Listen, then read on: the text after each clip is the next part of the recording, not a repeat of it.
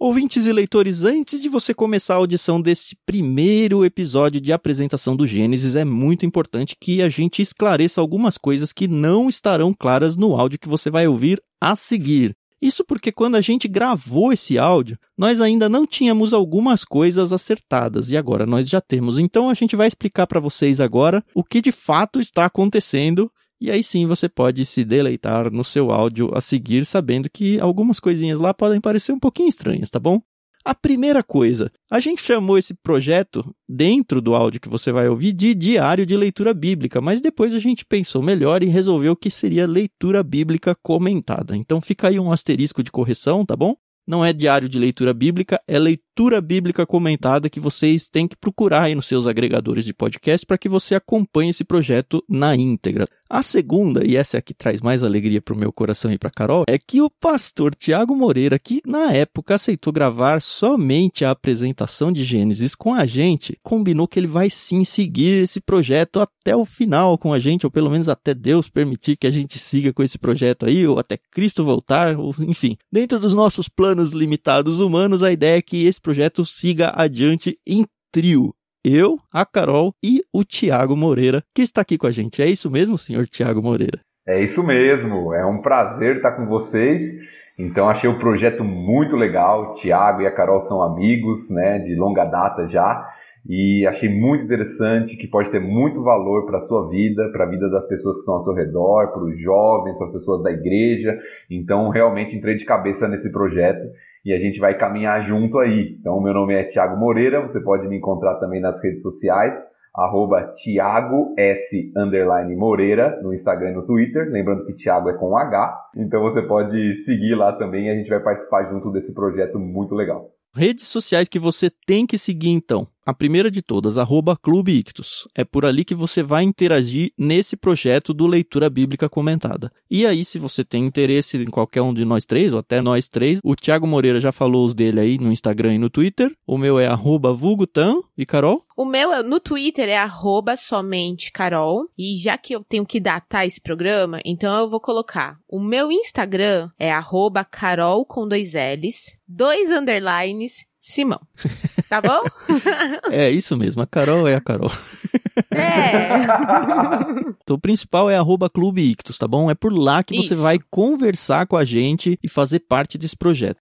E a última coisa que eu preciso acreditar aqui, e aí é uma gratidão imensa, que foi muito legal que ela cedeu os direitos pra gente, é que a maioria das trilhas de fundo que a gente usa são executadas pela pianista, excelente pianista Maria Lídia. Ela gravou um CD de jazz e ela cedeu sim os direitos para a gente usar essas músicas de fundo, que fez com que esse projeto ficasse então mais belo ainda. Então, muito obrigado, Maria Lídia. Se você não conhece, procure Inspiração em Três Tons, é o CD que a gente está usando como base aqui principal do podcast, Maria Lídia, tá bom? E é isso, para não estragar sua audição e gastar tempo demais, fiquem agora então com o primeiro episódio de apresentação de Gênesis do nosso Leitura Bíblica Comentada.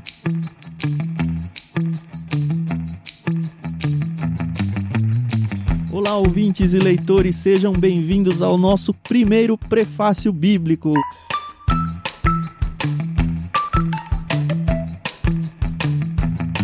Que, que a gente vai fazer aqui? A gente vai passar, se Deus permitir, pela Bíblia inteira. Óbvio que a gente vai começar então pelo livro de Gênesis. Eu sou o Thiago André Monteiro, arroba vulgutan, e eu estou aqui com a minha amiga Carol. Tudo bem, Carol? Eu sou a Carol Simão e a gente vai começar esse projeto aí que talvez vai levar aí toda a minha juventude para ser finalizado. Não que eu seja assim já muito jovem, né? Mas tá bom. é, eu ia fazer essa piada, mas se é menina não se faz isso, né? não, eu não tenho problema de falar a minha idade. Tô com 30 agora, então. O Thiago falou: não vamos datar o programa, mas vamos ver aí. Começamos aqui nos meus 30. Essa é uma boa pra gente guardar, tipo, na caixinha do tempo, assim, né? Eu estou começando esse projeto com 41, quase 42. E assim, para começar o projeto do prefácio, que a ideia é apresentar o livro de Gênesis sem ainda entrar na leitura dele, só para explicar, a gente vai começar então com um prefácio e na sequência a gente vai ter uma série de programas passando capítulo a capítulo do livro de Gênesis. Terminado ele, se tudo der certo, a gente vai partir para um segundo livro e aí um terceiro até a gente concluir a Bíblia. A ideia do programa de hoje é simplesmente apresentar de uma forma mais ampla o livro de Gênesis. E aí depois a gente convida, óbvio, você para participar com a gente do diário de leitura bíblica, onde a gente vai passar trecho a trecho, capítulo a capítulo, comentando, explicando um pouco e aplicando um pouquinho para as nossas vidas. Mas para começar esse projeto, eu não queria começar só eu e a Carol, né? A gente convidou é. um grande amigo nosso, um xará meu que eu conheci na época do seminário, já tem mais de 10 anos. É o Tiago Moreira, que hoje se tornou pastor, e a gente estava brincando em off aqui que, como a gente se conhece bem de antes disso, é muito estranho chamar ele de pastor. Então eu só vou chamar ele aqui de Tiago Moreira, grande amigo meu. Olá, tudo bem? Muito bom estar aqui com vocês. Prazer estar com você, Tiago, com a Carol e com o pessoal que está nos ouvindo aí também para falar sobre é, esse projeto muito legal. Fiquei muito feliz quando eu ouvi e fui convidado para estar com vocês aqui hoje para conversar um pouquinho sobre, sobre a Bíblia e sobre como a gente pode entender bem aí esse livro, dar um prefácio, uma visão inicial geral enquanto vocês começam esse projeto para estar tá cada capítulo aí junto com os ouvintes. Muito legal o projeto, espero poder contribuir com vocês. Como já foi dito, meu nome é Tiago, Tiago Moreira, e sou, além de pastor, como fui apresentado aí, conheço o Tiago, como foi dito há um tempo, a gente já estudou junto, já viajou junto, conheço a Carol também, né, desde as épocas de acampamento aí juntos. Sou casado, tenho dois filhos gêmeos, Timóteo e a Daniela, e tô aqui com vocês hoje para conversar um pouquinho sobre o livro de Gênesis. O que eu acho bacana é que o Clube Ictus, ele é um clube literário, a gente tem sempre essa cosmovisão cristã, né? Somos cristãos e a gente fala muito sobre literatura e do quanto a gente ama literatura e óbvio, ou pelo menos tinha que ser óbvio, que a Bíblia tem que estar tá introduzida nesse nosso gosto, né? Nesse nosso hábito. E é exatamente isso. Conversando com o Tiago, a gente percebeu que a gente. Na verdade, eu vou falar Tam, porque aí eu não vou confundir o pastor com o Tam. Conversando com o Tam, a gente percebeu como as pessoas elas falham, né? A começar de mim, né? Não, eu vou me pôr nessa. Apesar de eu me esforçar muito de fazer para fazer o meu devocional todo dia, tem dia que infelizmente a gente dá uma falhada. Então, a gente conversou muito para tentar fazer um projeto onde a gente se força de uma maneira boa para criar o hábito de leitura e também estudar capítulo a capítulo, eu acho que vai ser assim uma experiência sensacional. Vocês conversando antes em off, eu já percebi aí muita coisa que eu não sei. Eu já vou dizer que o que eu aprendi da Bíblia ali, o que me foi apresentado foi lá na OANCE, quando eu era pequena. Foi maravilhoso também, mas eu acho que tá na hora da gente passear aí por outros assuntos e aspectos, né? E se você é um leitor da Bíblia de muito tempo, ou é uma pessoa que há muito tempo não lê a Bíblia, ou é uma pessoa que nunca leu a Bíblia e tem curiosidade, esse programa, essa série toda que a gente vai fazer é para você, tá? A ideia não é ser nada técnico aqui, a gente ficar expondo alta teologia, é simplesmente a gente conversar sobre o conteúdo bíblico de uma maneira bem tranquila, despojada, deixar vocês livres para comentarem, conversarem com a gente através de redes sociais, através do Telegram ou por onde vocês encontrarem a gente. Óbvio que a gente espera que vocês acompanhem o diário de leitura bíblica junto com a gente e que também tragam pessoas para fazer essa leitura bíblica junto com você. É um espaço para a gente realmente bater papo sobre a palavra de Deus.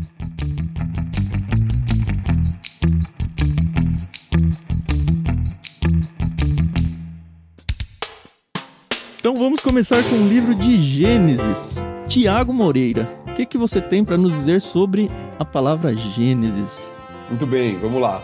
A palavra Gênesis, né, não é o título do livro em si, apesar de que ficou o título para gente posteriormente, naquela época eles não tinham muito uh, o costume de colocar um título no livro a parte das palavras do livro. O livro originalmente, né, lá escrito em hebraico, o título dele são as primeiras palavras. Seria no princípio. Para aqueles que já conhecem, né, já decoraram Gênesis 1:1, você conhece que a Bíblia começa assim, né? No princípio criou Deus os céus e a terra. E o título para os judeus era esse, no princípio. Isso funcionava para todos os livros bíblicos do Antigo, né, Testamento? Sim, sim. Todos os livros do Pentateuco, que a gente vai falar um pouquinho sobre o que é o Pentateuco durante o programa, eles começam com as primeiras palavras, ou a primeira palavra do livro. A palavrinha Gênesis ela veio posteriormente justamente por causa de alguns indícios no livro, que a gente vai comentar também, e por causa do sentido do livro mesmo. Porque a palavra Gênesis significa princípio, origem.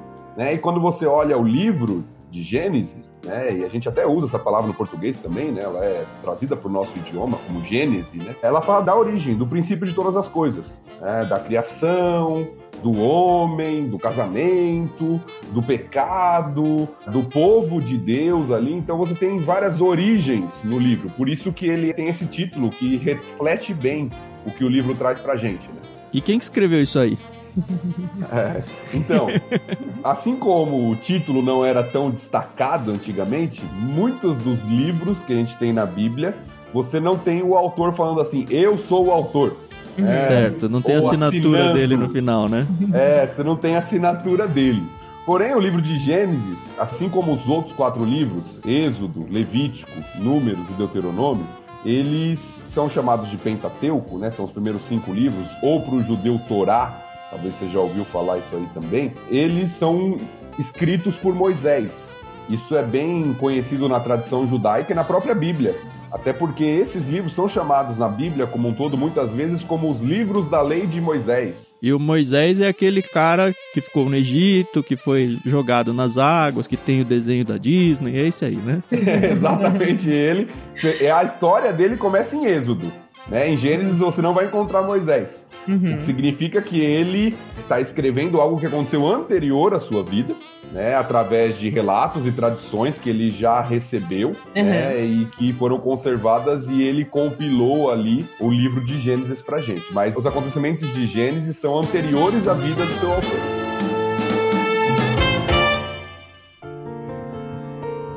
Uma coisa que eu acho interessante afirmar é que algumas pessoas, isso, eu sou professora de escola bíblica dominical e as crianças, elas têm muito essas dúvidas. Mas tia, professora, eles não eram homens das cavernas? Como é que eles conseguiam escrever? Como é que tinha tudo isso? É interessante saber que eles, assim, não tinham tanto acesso à informação como nós temos hoje, né, no mundo pós-moderno, mas eles tinham acesso à informação, né? Já tinha escrita, já tinha alguns documentos, né, por assim dizer. É, e se você for pensar na figura de Moisés, Moisés, o personagem Moisés, alguém muito instruído, né? Uhum. Quando você conhece a história de Moisés, um breve relato aqui, não vai ser o nosso foco a vida de Moisés aqui, mas ele uhum. foi criado ali no berço da maior nação da época, é. Né, em toda a instrução, toda a educação que ele recebeu ali no Egito. Então, tudo isso foi fundamental para que ele fosse o escritor dos primeiros cinco livros que nós temos aí né, na Bíblia.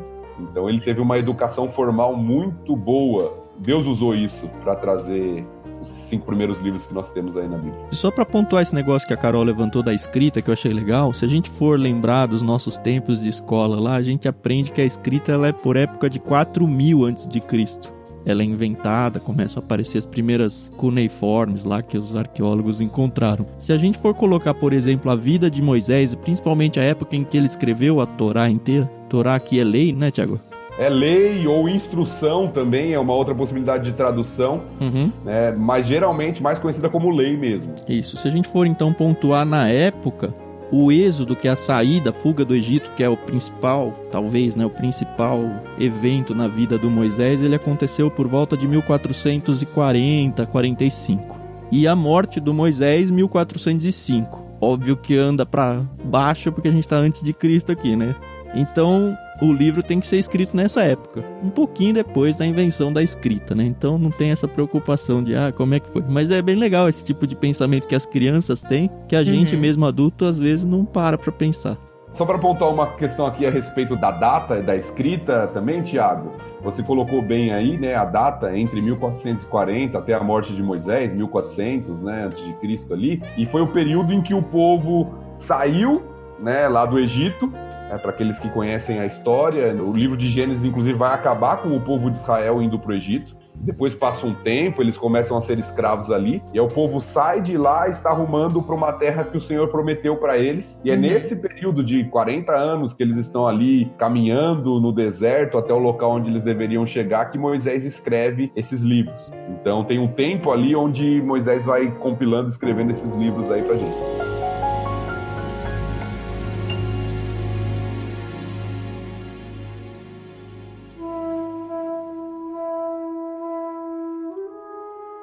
Tá bom, mas entrando de verdade assim no livro, o que, que a gente vai encontrar se a gente começar a ler? Como a gente disse, Gênesis, evidentemente, aí é o primeiro livro da Bíblia. Como a gente falou, é um livro das origens. Então você vai encontrar várias curiosidades a respeito da origem. Ele começa, como a gente até já citou aí, com Gênesis 1:1, partindo do pressuposto da existência de Deus e Deus criando todas as coisas. Isso é muito legal, porque tem gente que acha que a Bíblia é um livro que vai tentar convencer você de que Deus existe, de que Deus é quem é e tudo. Óbvio que acaba fazendo isso, mas ele faz meio que por tabela, né? Porque o livro Exatamente. ele não vem tentar apresentar, olha, pessoal, eu sou Deus, eu estou aqui. Ele simplesmente supõe, pressupõe que ó, existe Deus e ele criou. E ele não tá preocupado em convencer ninguém de que ele existe ou não. É justamente esse ponto que eu ia colocar. O livro já começa com a existência de Deus.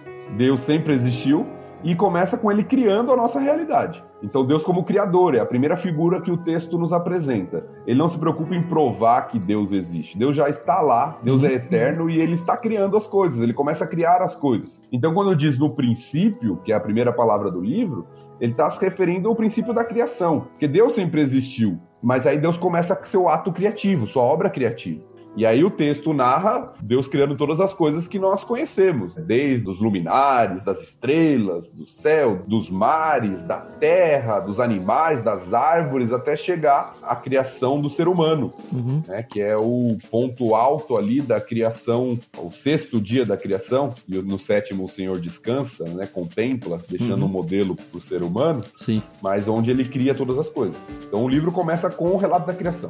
Depois desse relato, nós vemos esse início de relacionamento entre o homem né, e Deus. É interessante porque o texto vai narrando assim: Deus criou e tudo era bom.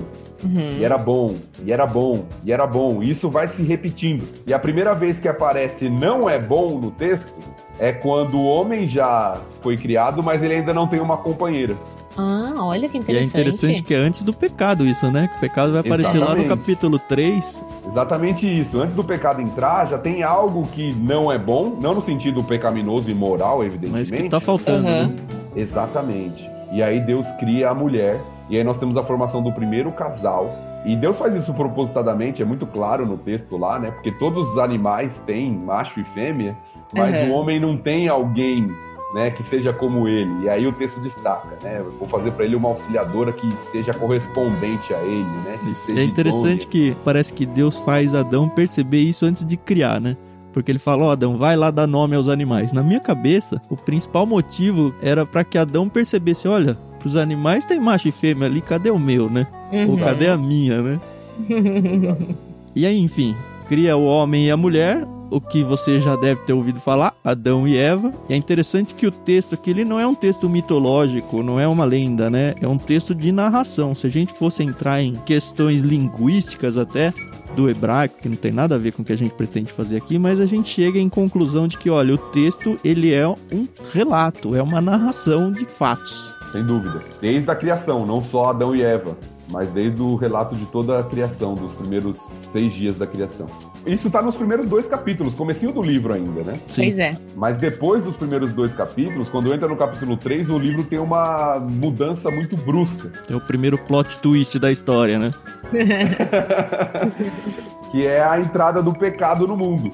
Muitas pessoas dizem que os únicos capítulos da Bíblia que não têm essa realidade são os primeiros dois capítulos de Gênesis e os últimos lá de Apocalipse. Todo esse intervalo de todo o relato bíblico é contaminado pelo pecado, né? A rebelião do homem contra Deus. Eu não vou ser muito detalhista porque o projeto vai passar por todos os capítulos aqui, Uhum. Uhum. mas basicamente o homem não segue o plano que Deus tinha para ele, quer fazer por conta própria, se rebela contra Deus, e aí nós temos todas as consequências que vão sendo narradas por causa da entrada do pecado no mundo. Aí começa a dar ruim no mundo, é isso. Exatamente. Aí você tem todos aqueles relatos, para que eles já conhecem, né? De Caim e Abel, o primeiro homicídio, Uhum. né? que são os filhos do primeiro casal, né? o primeiro homicídio, e o relato vai se desenvolvendo até que chega um ponto lá no capítulo 6 que a maldade do homem encheu a terra de tal forma que Deus traz um juízo sobre ela, que é o dilúvio. Temos no Gênesis, então, o relato do famoso dilúvio de Noé, é isso, né? E é interessante que. Olha só o que você falou, hein? Os dois primeiros capítulos não tinha pecado. A gente passou então 3, 4 e 5 com o pecado já foi suficiente para Deus falar: chega dessa palhaçada, vamos acabar com tudo. Não, e isso é algo interessante do livro de Gênesis também, porque às vezes a gente tem a divisão em capítulos da Bíblia e às vezes isso nos engana um pouco. Que a gente pensa que de um capítulo para o outro passou um dia, é. dois dias, às vezes, mas às vezes passou muito tempo, né? De um Sim. capítulo para o outro. E em Gênesis, particularmente, isso acontece muito. Ah, você percebe isso pelas idades que são ditas aqui, né? Ele tem um pouquinho de genealogia de Adão e Eva, depois para os filhos, depois para os netos. Eles chegam assim a quase mil anos quase mil anos, que é algo que é muito estranho pra gente hoje, pensar em alguém que viveu quase mil anos. Uhum. Mas isso mostra também a, a, realidade dessa criação e também a promessa de que no futuro isso vai voltar a acontecer de alguma forma. Amém! Amém! Nós sofremos de fato os efeitos né, do pecado, inclusive a gente pensa assim, nossa, viver 100 anos é viver muito, né? Na nossa é. época. É. Eles tinham filhos com 200. Você pensou? É, e eles tinham Era que encher a terra, né? Tinha que ter muito Sim. tempo de procriar, né?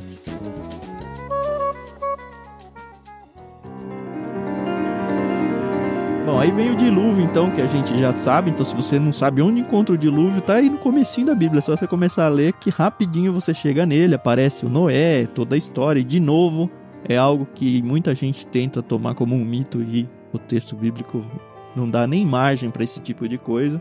Uhum. E aí acho que meio que termina... Ainda não, né? Tem um último evento ainda que termina a primeira grande parte de Gênesis. Isso. Que é a famosa Torre de Babel e a gente vai chegar lá e explicar melhor, mas basicamente é quando tem a origem das nações. Lembra que a gente está num livro falando sobre origens. Então as nações aqui elas são separadas por línguas pelo próprio Deus, e a gente vai entender por que, que isso aconteceu. Óbvio que tem a ver o pecado no meio, né? Sim. Mas aí então com isso se fecha essa primeira parte, que são os 11 capítulos primeiros do livro, onde a gente vai ter então a criação, a queda, o dilúvio e a dispersão dos povos aí. Geralmente essa é a divisão tradicional que se faz não só do livro, como dos cinco primeiros livros da Bíblia, né, o que é chamado, a gente falou aí, né, de Toral, de Pentateuco. Muitos dividem Gênesis de 1 a 11, que vai contar essa história geral da humanidade como um todo. E o tempo voa nesse trecho aí, depois sim, dá uma desacelerada sim. absurda, né? Isso, a narrativa ela é rápida, né? O Moisés vai colocando aqui pra gente de forma bem panorâmica o que aconteceu nesse início, nessa origem de todas as coisas de maneira geral. Então, Deus lidando com a humanidade como um todo, né, nos uhum. primeiros 11 capítulos. Depois, a partir do 12, vai ter um marco que a gente vai comentar aqui já já. Até lá, Deuteronômio, né, que é o quinto livro do Pentateuco, nós vamos vendo Deus tratando especialmente com um povo. Que ele cria, né?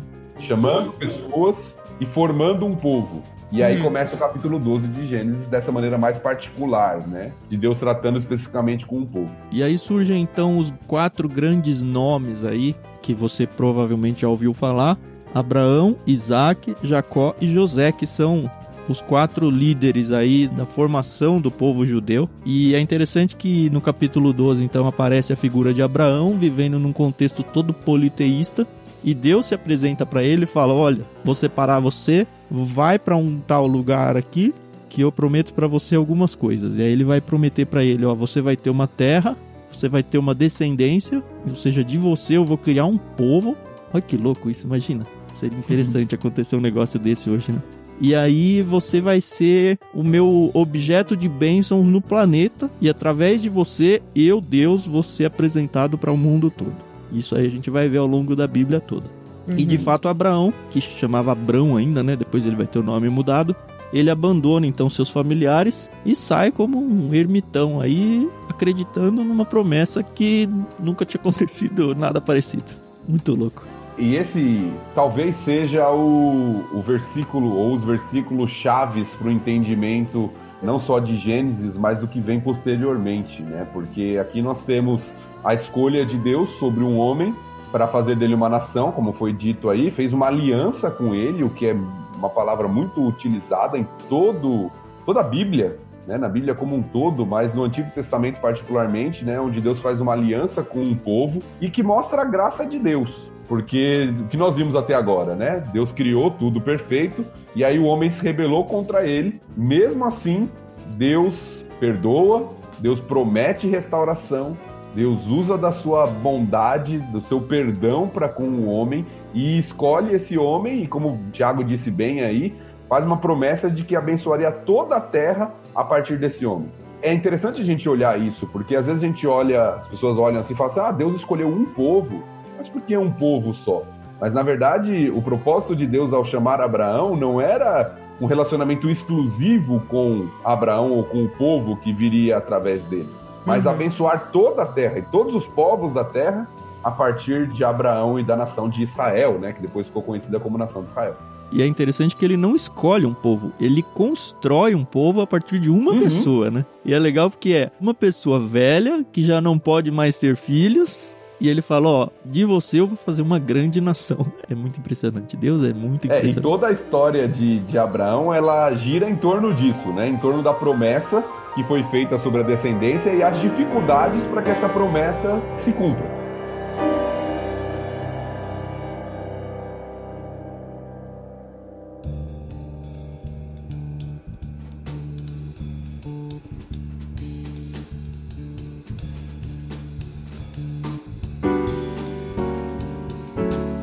Você for ver o próprio Abraão aqui, ele vai ser o pai do Isaac que nasce e depois Deus manda ele sacrificar. Vai ser legal quando a gente chegar nessa parte aí. Uhum. O próprio Abraão tenta dar o seu jeitinho antes, porque ele não acredita que ele vai ter filhos mais com a Sara. A Sara já não podia ter filhos há muito tempo, que era a esposa dele. E aí ele dá seu jeitinho e ele acaba tendo um filho com uma concubina da Sara, que só por um acaso é o Ismael, né? Que só por um acaso é o grande líder dos muçulmanos, é isso, né? É a origem dos muçulmanos. Exatamente. O que eu acho muito interessante da Bíblia, do livro de Gênesis particularmente, isso é muito claro, que vai mostrando que os seus personagens principais, aqueles que alguns poderiam falar os heróis, eles são cheios de falhas, né? Sim. São pecadores como nós. Então, a Bíblia não tem o intuito de destacar essas pessoas como perfeitas. Ele não esconde seus erros. Moisés não mostra. Por quê? Porque, na verdade, vai destacando, inclusive, a bondade de Deus diante dos erros humanos. Então, Abraão, como foi dito aí, ele falhou várias vezes. Até ser chamado e conhecido como pai da fé, e uhum. chegar ao ponto lá daquela história de estar tá disposto a entregar Isaac como um sacrifício, ele falhou muitas vezes nesse processo, né? Desconfiando uhum. da promessa. Eu acho interessante isso por dois pontos. Esse que você destacou, mostrando que, olha, as pessoas são falhas e a Bíblia não tenta construir de seus personagens verdadeiros heróis. E uma aplicação que eu sempre trouxe para minha vida e acho que você que está ouvindo deveria trazer para sua também, é imaginar que da mesma forma que tais personagens foram importantes assim para a história da salvação, a história de Deus, você e eu a gente também pode. O que nos afasta, por exemplo, de sei lá, escolhe o personagem favorito da Bíblia seu aí, o que nos afasta dele? Eles eram tão pecadores quanto nós, tão falhos quanto nós, e da mesma forma que Deus usou eles por graça, não porque eles tinham algum mérito, que eles eram muito bons em qualquer coisa. A gente vai ver Moisés, Moisés não sabia falar, Moisés não tinha condição nenhuma de ser o grande representante de Deus diante do faraó. Quando a gente chegar em Êxodo, a gente vai ver isso. Mas Deus capacitou ele e falou: ó, vai lá, é com você. E ele pode fazer isso com a gente. E com certeza, quando as coisas começaram a acontecer na vida dessas pessoas, elas não tinham a menor ideia do tamanho, da proporção da coisa que ia acontecer ao longo da história da humanidade. Da mesma forma que a gente não tem ideia do que vai ser esse projeto para a história da humanidade. Já pensou que legal? Já pensou? Mas enfim, fica aí como dica de que, olha, Deus pode te usar de qualquer jeito. Se tiver no plano dele, basta você estar tá disposto, aberto e falar, ó, Deus me usa. Eu vou usar. E eu acho que essa é a grande lição não só de Gênesis, mas da Bíblia como um todo, como você colocou bem, Tiago, porque Deus vai usando pessoas que o Novo Testamento fala isso, né? Parece que Deus escolhe os fracos para usar e revelar o poder dele, uhum. né? E não o nosso. Então, Abraão, como você falou, Abraão, que ele tinha de especial? Não tinha nada especial. Sim. Deus usou com as suas falhas para fazer o seu plano, né? E estender a sua bondade para todos os povos.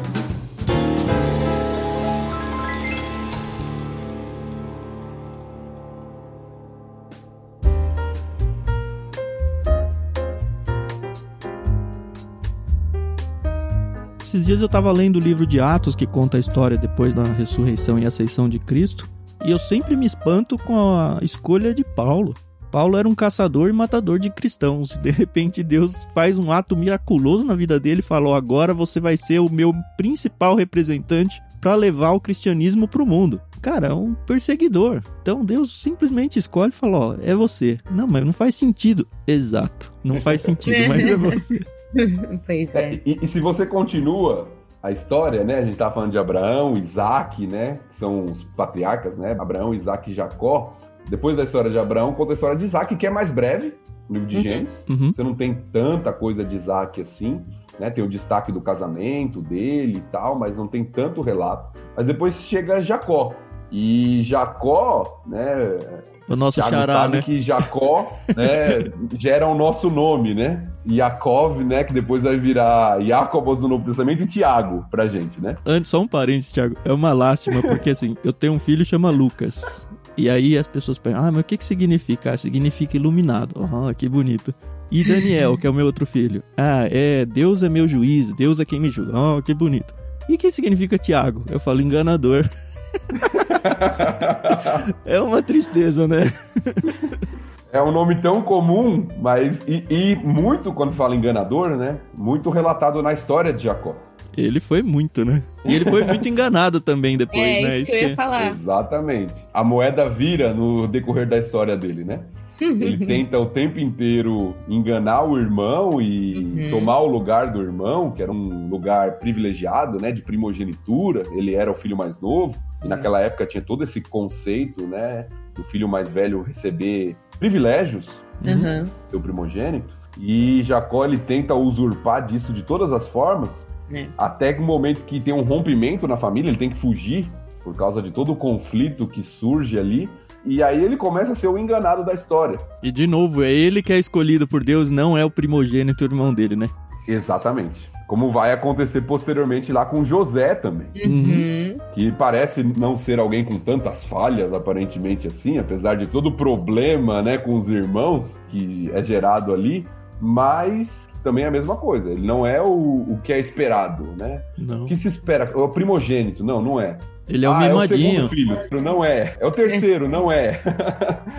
e Deus vai usando todo e vai construindo. Né? Essa história vai sendo construída né, com os patriarcas, Abraão, Isaac, Jacó, depois com José, que vai conduzir, fazer uma ponte do livro até onde o povo, essa família, né, que ainda não é um povo formado, né, mas essa família vai ser tirada do lugar que eles estão e ir lá para o Egito.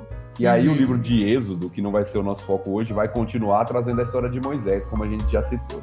Show.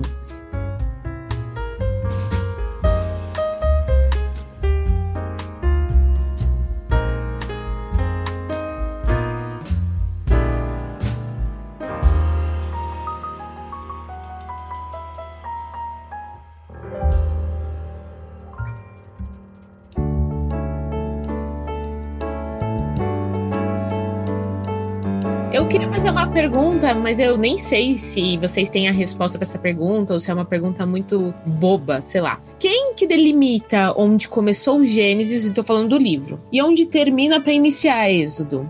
Ou isso foi uma convenção aí com os anos?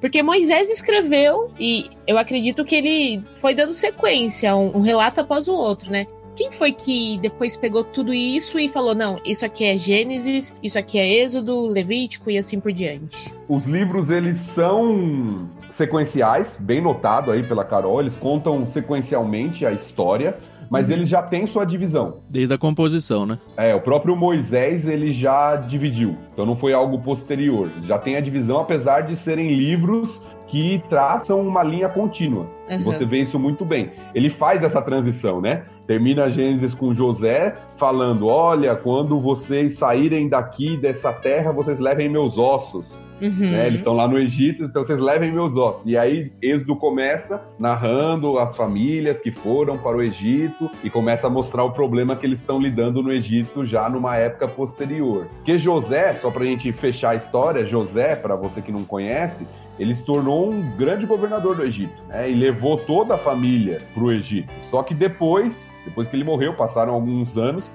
e o povo que ele tinha levado para lá começou a se multiplicar e aí começaram a ser tratados como escravos, com medo de uma rebelião ali por parte dessa família, né, do judeu. Isso, eu acho que vale pisar um pouquinho em Êxodo aqui, porque vai surgir o compositor do livro, né? O escritor. O faraó então manda matar todas as crianças porque ele tá com medo que o povo fique maior do que o próprio povo do Egito e tome tudo. E aí nessas uhum. tem então a salvação miraculosa de um filho dos hebreus, que é o Moisés, vai ser narrado, como eu falei lá no Êxodo. E aí então tem a vida do Moisés sendo criado por egípcios no supra-sumo da cultura da época ali, só que tendo sua ascendência hebraica.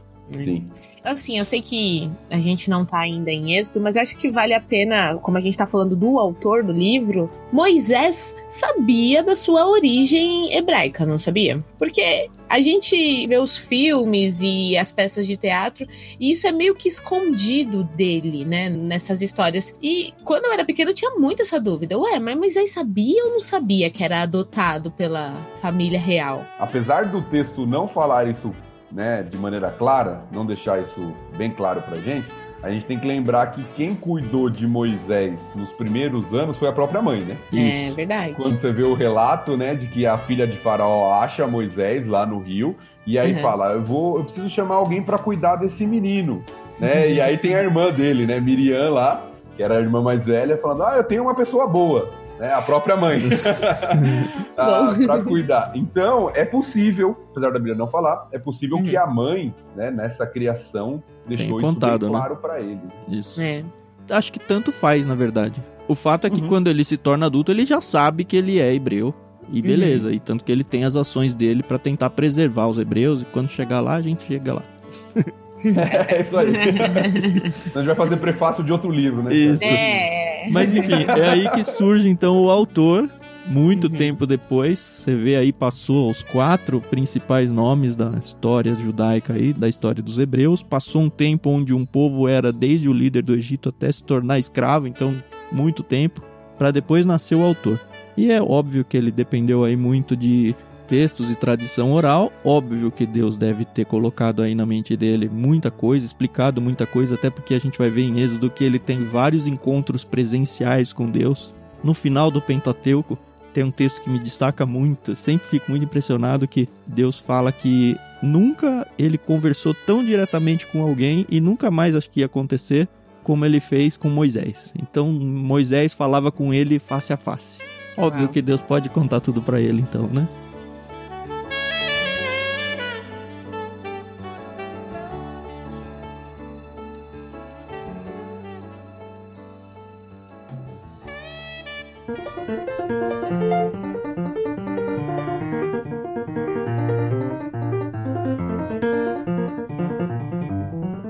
Moisés é um personagem muito importante para o povo de Israel até hoje. Eu e o, e o Tiago, a gente teve uma oportunidade única, né? Hoje em dia, com o preço do dólar como tá, tá mais difícil, mas a gente fez uma viagem para Israel, né? A viagem da minha vida, atrás. não tenho dúvida nenhuma. é muito engraçado, porque eu fiz várias viagens boas com a Renata, família, muito impressionantes. E aí ela sempre fala: qual que é a sua viagem principal? Israel, que ela não foi. Aí ela fica meio, meio de beicinho. Não porque não ter ido, mas porque não foi a, nenhuma das viagens que eu fiz com ela. Falar, ah, mas não dá pra uhum. competir com aquela viagem, não. Ela teve algo sobrenatural ali. Sim, e lá você vê como o povo judeu ele tem Moisés como um grande líder histórico da nação, juntamente com Davi. São é. os dois grandes líderes. Então, para o povo judeu, Moisés tem uma importância muito grande. Toda a base né, dos livros da Bíblia judaica, né, uhum. Bíblia hebraica, que são os do Antigo Testamento que a gente tem, que a gente conhece a nossa Bíblia, são escritos por Moisés e eles têm uma admiração muito grande por Moisés. É um grande líder da nação e é reconhecido até hoje como um dos principais, ele e Davi, né? Ele como o que trouxe a lei e Davi como modelo de rei do povo, são os dois grandes líderes da nação de Israel até hoje. Que legal.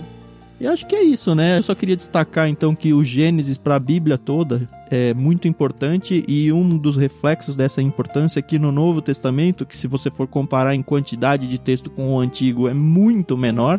O Novo Testamento, por exemplo, ele cita só o Gênesis mais de 35 vezes. e tanto tempo depois, né? Isso aí que eu nem tô mencionando o Pentateuco inteiro, hein? Somente o Gênesis. Só um ponto aqui, como a gente tá falando até de um clube literário, né? Vocês têm trabalhado aí com, com os ouvintes, é interessante a gente notar a Bíblia e o livro de Gênesis como literatura. Porque às vezes quando a gente vai para a Bíblia, é muito comum as pessoas olharem, não, é um livro religioso, né? Uhum. E, e claro que é, é um livro que fala sobre, os, sobre Deus, né? Mas o livro, literariamente, é muito rico.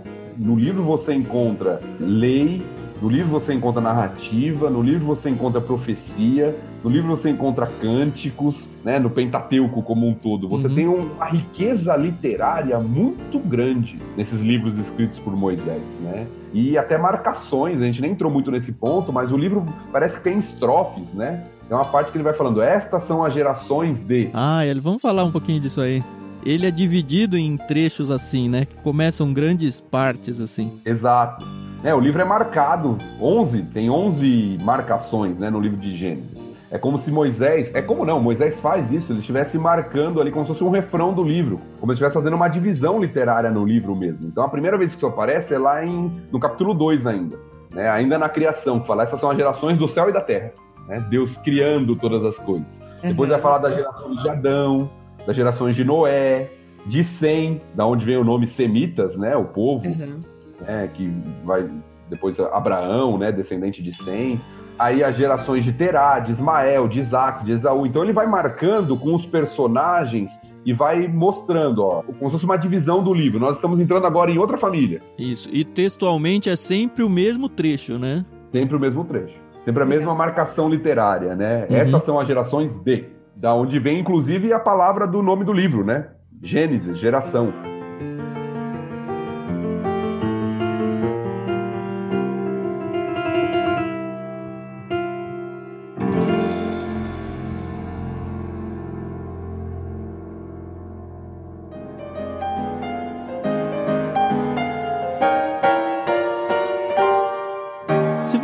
Você começar a se debruçar no Gênesis, dá pra ficar a vida inteira.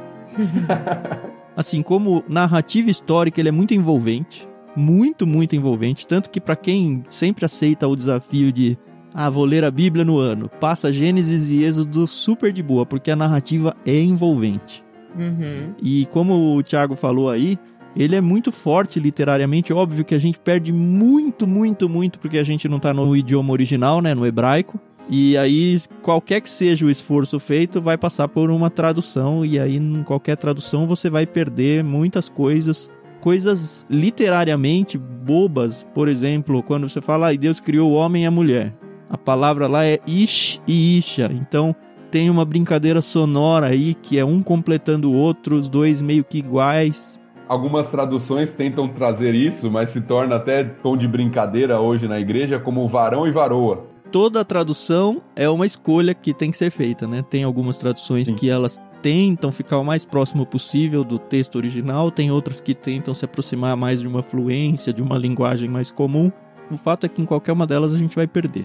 Sim. Mas é interessante, se você tem realmente vontade de conhecer um pouco mais, de estudar, óbvio que tem materiais infinitos aí, mas saibam que literariamente ele é muito, muito forte mesmo, muito importante e muito belo. Sem dúvida.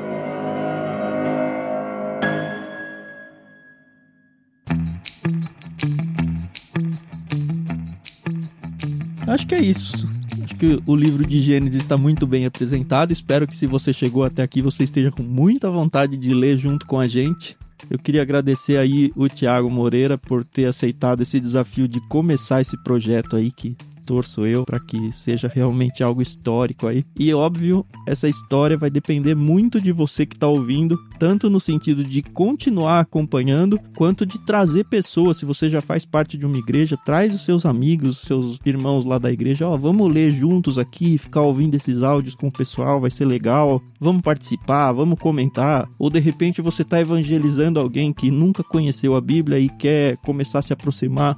Olha, escuta esse podcast aqui, olha que legal, eles vão começar a falar de uma forma bem tranquila, bem leve, descontraída e ao mesmo tempo reverente à palavra de Deus. Eu queria só deixar claro que nós todos aqui nós acreditamos na Bíblia como palavra de Deus de verdade, inerrante, ou seja, ela não tem erros e ela realmente serve para transformar o ser humano. Essa é a ideia. Amém. Eu que agradeço aí estar com vocês, foi um prazer. É muito bom, muito gostoso esse bate-papo com vocês, ainda mais quando a gente está falando sobre a palavra de Deus, né? E oro para que seja muito útil. Como o Thiago terminou falando aí, a palavra de Deus ela é suficiente para transformar pessoas, transformar vidas e que Deus use o projeto aí que vocês estão fazendo muito legal para encorajar jovens, adolescentes, homens, mulheres a lerem a palavra a estarem diante da palavra e, e, terem suas vidas transformadas pelo Senhor. Então foi muito bom estar com vocês. Obrigado pelo convite. Imagina, foi um prazerzaço. Espero que você volte para outras oportunidades, hein, Tiago? Opa, se Deus quiser. Como o Tan falou e o pastor Tiago, a Bíblia, ela é o nosso manual, né, de ordem, de vida. Eu sou recém-mãe e aí eu lembro que quando meu bebê nasceu, falaram, ó, me deram uma Bíblia e falaram: esse aqui é o manual para criar bem o Benjamin. E realmente, quando a gente percebe que quando você vai introduzindo isso desde cedo na vida de uma criança, a diferença que faz, né? Eu sou muito grata por ter nascido num lar cristão, onde isso foi introduzido de uma maneira muito natural na minha vida. Eu sou casada com um servo de Deus, e graças a Deus a gente tem isso na nossa vida de uma maneira muito natural falar da Bíblia, né? Falar de Deus dentro da nossa casa, do nosso lar. E a gente quer exatamente que as pessoas elas tenham esse mesmo sentimento, né? Que assim como você conversa sobre o resumo da novela que você assiste, desliga a televisão e vai ler a Bíblia, porque é tão emocionante, é mais emocionante porque é de verdade, né? Porque aconteceu, né? Uhum. E esquece essas paródias que tem aí na, na TV e, e vai na fonte, você não vai se arrepender. Boa. É isso aí, a coisa mais gostosa que tem é ver pessoas encontrando ou reencontrando as escrituras, né? Ver a transformação na vida da pessoa, o quanto a pessoa volta a brilhar. Então, se dê esse presente aí. Esse projeto nosso vai provavelmente durar muitos anos. Então, uma das coisas que a gente pede para vocês é para sempre que vocês lembrarem, vocês orem pelo projeto, orem por nós, para que de fato isso vá ganhando escala e as pessoas vão conhecendo e que a gente realmente seja preservado por Deus para não falar bobagem por aqui, porque nós somos falhas também. Óbvio, a gente estuda um pouco antes sobre o que a gente vai falar, mas nós somos pecadores, assim como o Abraão foi, assim como o Davi foi, só Jesus é que escapou dessa, né? É.